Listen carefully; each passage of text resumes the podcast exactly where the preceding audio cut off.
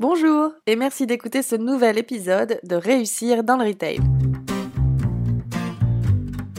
Bienvenue à tous. Réussir dans le Retail, c'est la chaîne de podcast du cabinet RMS. Chaque semaine, nous interviewons des acteurs du retail ou partageons des points de vue qui, nous l'espérons, pourront être des sources d'inspiration dans votre quotidien. Aujourd'hui, la parole est à Clarisse, consultante formation chez RMS. Bonne écoute Bonjour à tous. Aujourd'hui, j'ai eu envie de me pencher sur un sujet qui m'interpelle et qui me concerne aussi, la résistance au changement. Pourquoi sommes-nous si nombreux à réagir négativement? Qu'est-ce que ça provoque en nous? Qu'est-ce qu'il faut mettre en œuvre pour s'adapter et réussir un changement? Sans souffrir, avec plaisir même.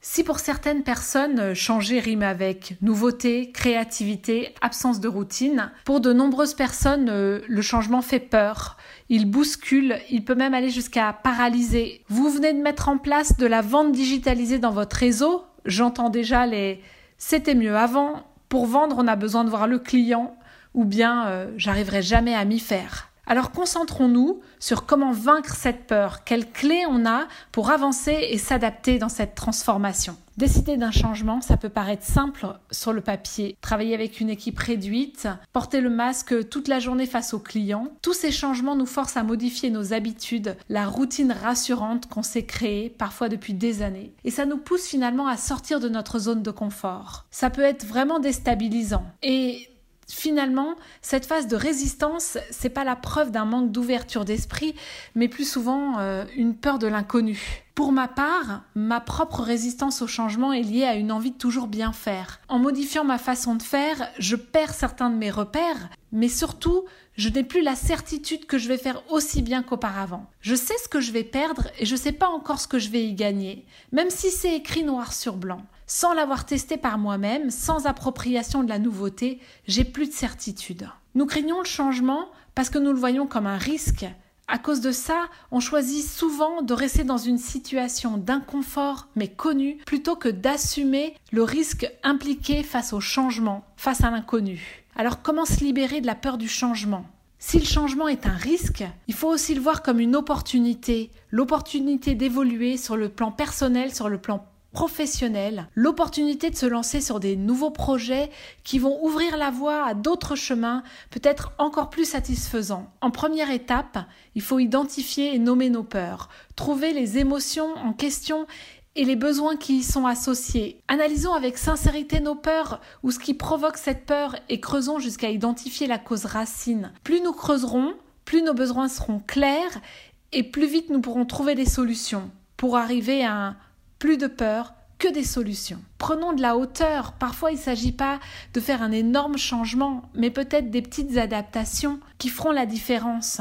Prenons l'exemple d'un retail manager qui ne peut plus visiter ses boutiques aussi souvent qu'auparavant. Il va devoir adapter sa communication pour conserver le lien avec ses équipes malgré la distance. Est-ce que ça remet en question toutes ces méthodologies? Bien sûr que non. Ne manquons-nous pas simplement parfois de recul? Et gardons à l'esprit que nous sommes les seuls responsables de notre réussite et il ne dépend que de nous de lâcher prise. Personnellement, je crois que le courage le plus grand, c'est le courage d'être bienveillant envers soi-même, pour ne plus être contrôlé par ses peurs, mais apprendre à avancer avec sincérité. Alors changeons de perspective et osons remettre en cause nos croyances. Nous avons le droit à l'erreur. Autre possibilité pour ne pas rester figé face au changement, accepter d'avoir peur, accepter sa peur de l'inconnu, sa peur de l'échec, car on le sait, elles sont inéluctables. Elles nous valorisent aussi parce qu'elles prouvent que nous ne sommes pas des personnes irréfléchies qui font son tête baissée, mais que nous avons l'intelligence d'être prudentes dans ce que nous entreprenons. Je parle ici surtout de résistance personnelle au changement, mais il existe aussi la peur du changement dans l'entreprise.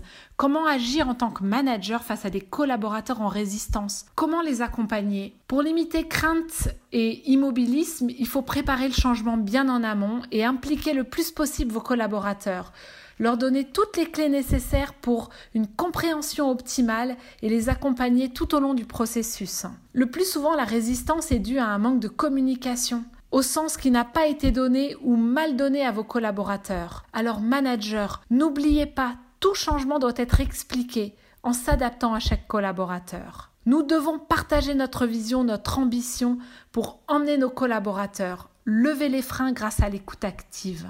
Je voudrais partager avec vous euh, un exemple personnel pour illustrer l'importance de s'adapter à chaque membre de son équipe. Peu de temps après mon arrivée chez RMS, ma manager Axel m'a annoncé euh, devant mes collègues que tel projet avait changé et que j'allais être impliquée dans ce projet. Blocage immédiat de ma part. Je ne connais pas le projet, les autres travaillent dessus depuis des mois, je ne sais pas si j'arriverai à être efficace en si peu de temps, etc., etc.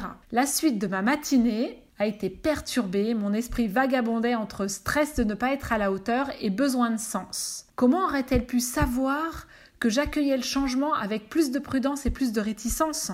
Je vous rassure, le projet a été un succès et j'ai identifié avec Axel des solutions pour dépasser mes peurs.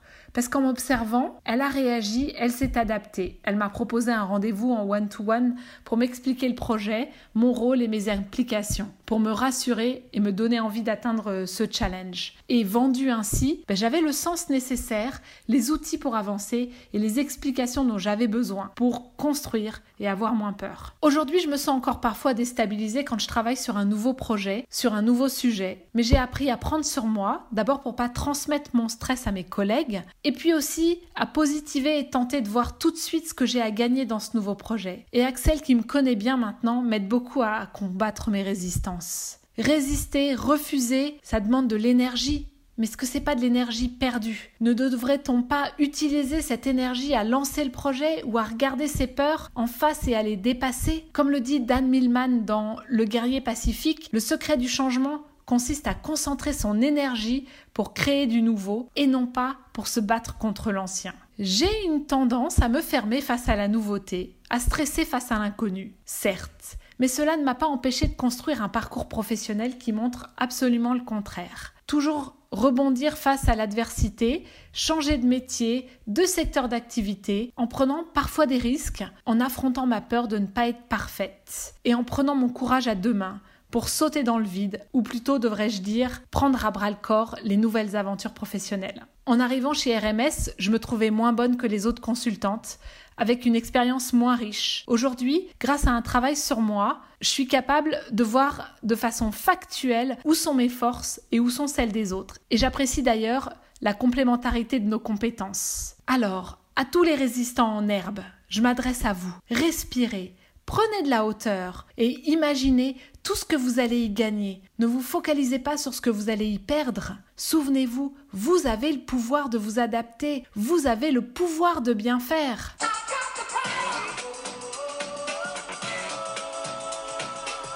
Concentrez-vous sur vos leviers internes en les prenant un par un. Alors, qui me suit en me disant même pas peur?